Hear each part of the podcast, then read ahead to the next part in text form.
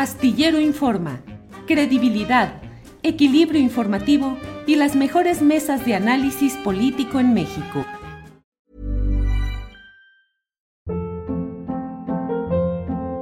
Hold up. What was that? Boring. No flavor. That was as bad as those leftovers you ate all week. Kiki Palmer here, and it's time to say hello to something fresh and guilt-free. Hello Fresh. Jazz up dinner with pecan-crusted chicken or garlic butter shrimp scampi. Now that's music to my mouth. Hello Fresh. Let's get this dinner party started. Discover all the delicious possibilities at hellofresh.com.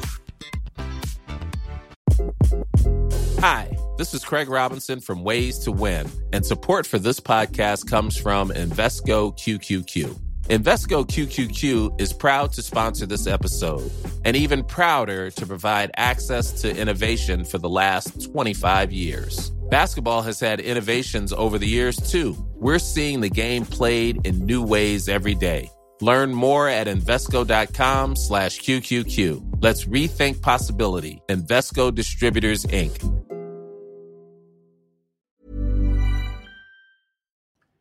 En estos momentos se está realizando la sesión extraordinaria del Consejo General del Instituto Nacional Electoral. Participan representantes de los diferentes partidos políticos, eh, de las cámaras de diputados y de senadores. Tienen derecho a eh, opinión, tienen voz, pero no tienen voto. El voto lo tienen solamente los 11 consejeros, que son consejeros que se les ha llamado en general consejeros ciudadanos los preside Lorenzo Córdoba Vianelo.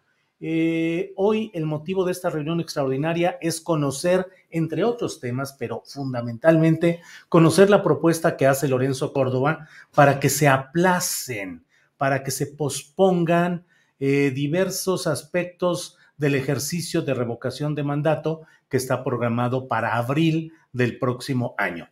Esto ha generado, desde luego, una serie de reacciones eh, eh, políticas, declarativas muy relevantes, comenzando por el propio presidente de la República, que hoy en la conferencia mañanera de prensa señaló con toda claridad su oposición a este acto y dijo que desde su punto de vista, dijo así, ya son chicanadas, tácticas dilatorias, parecen abogados guisacheros dijo el presidente López Obrador, como diría el finado Juan Gabriel, en las vueltas que da la vida. Los partidos políticos de oposición y los consejeros electorales que antes hablaban de la consulta representativa, de repente cambiaron por completo porque no son auténticos demócratas, fingen serlo. Así fue lo que dijo el presidente López Obrador en esta intervención de hoy en la conferencia mañanera de prensa. Eh, sin embargo, dijo claro que habría de esperar los resultados de esta sesión extraordinaria. Ayer se comenzó a circular la propuesta de Lorenzo Córdoba entre los consejeros, entre los consejeros con voz y voto del INE, para que tuvieran con anticipación la propuesta que en pocas palabras dice que como no hay el suficiente presupuesto, a pesar de haber hecho ajustes, ahorros y demás cosas, no hay el suficiente presupuesto para cumplir adecuadamente con el ejercicio de revocación del mandato, pues tendrían ellos que pedir que hubiera un aplazamiento de los trabajos que tienen que ir realizando a partir de enero para esperar de esa forma a que la Suprema Corte de Justicia de la Nación diga si procede la exigencia del INE de que la Cámara de Diputados le asigne el diputado, el, el presupuesto pedido para la realización de este ejercicio o si debe hacerlo como pueda con lo que tenga.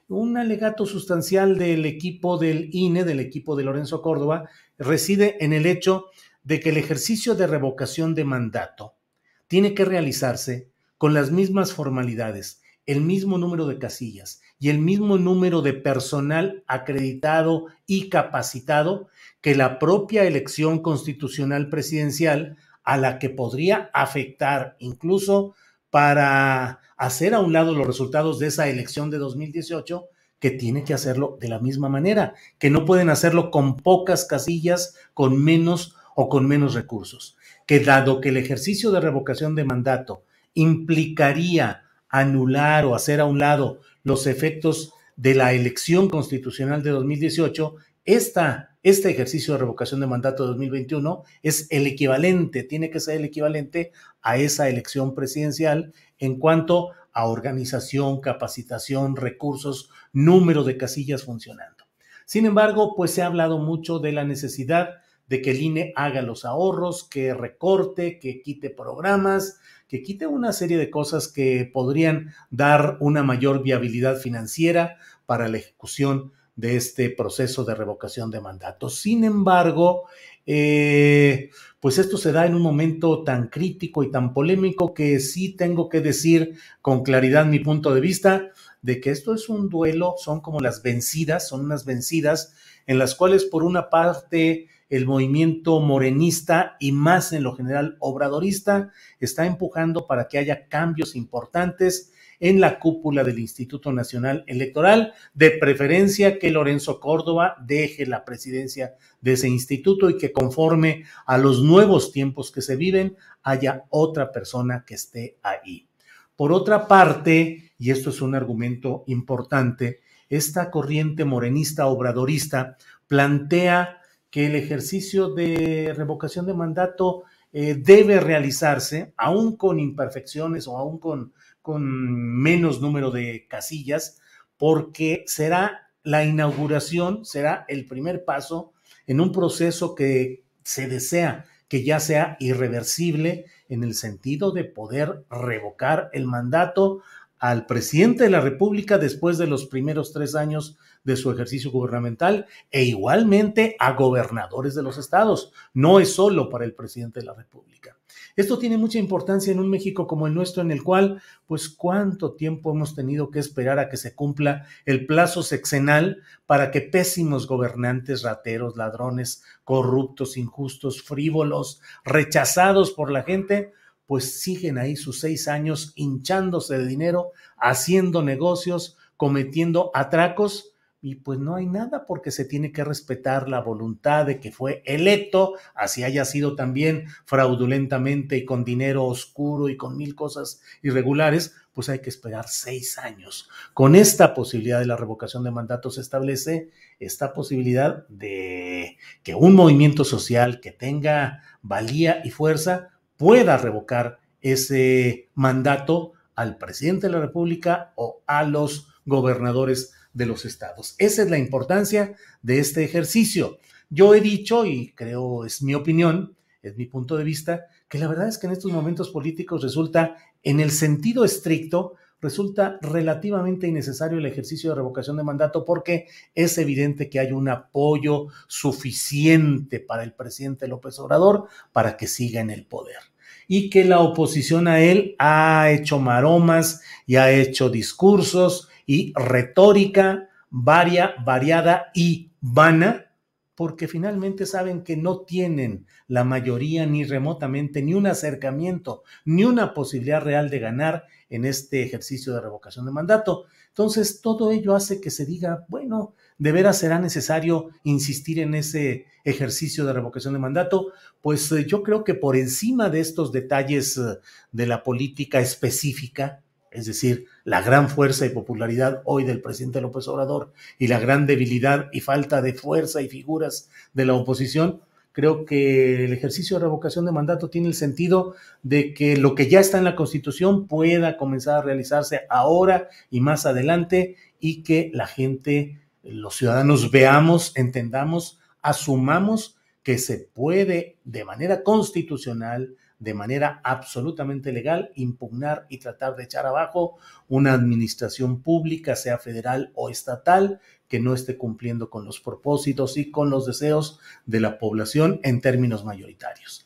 Ya veremos qué es lo que sucede. Están todavía los del eh, Consejo General del INE en este proceso de resolver lo que aquí corresponda y yo lo único que veo es que esto va a tener consecuencias políticas fuertes, graves, importantes. Ya sea que Córdoba consiga que la Suprema Corte de Justicia ordene a la Cámara de Diputados que dé, que refaccione, que suministre lo suficiente para ese ejercicio de revocación de mandato en los términos solicitados por el INE, lo cual sería una victoria política para Lorenzo Córdoba, Ciro Murayama y los partidos que ahí andan tratando de encontrar la manera de que Córdoba sea uno de los aspirantes a la candidatura opositora 2024. Si no es así, las cosas se van a complicar para Lorenzo Córdoba y creo que se va a potenciar eh, la movilización, la crítica, el señalamiento en los medios, en las redes, exigiendo la salida del cargo de Lorenzo Córdoba.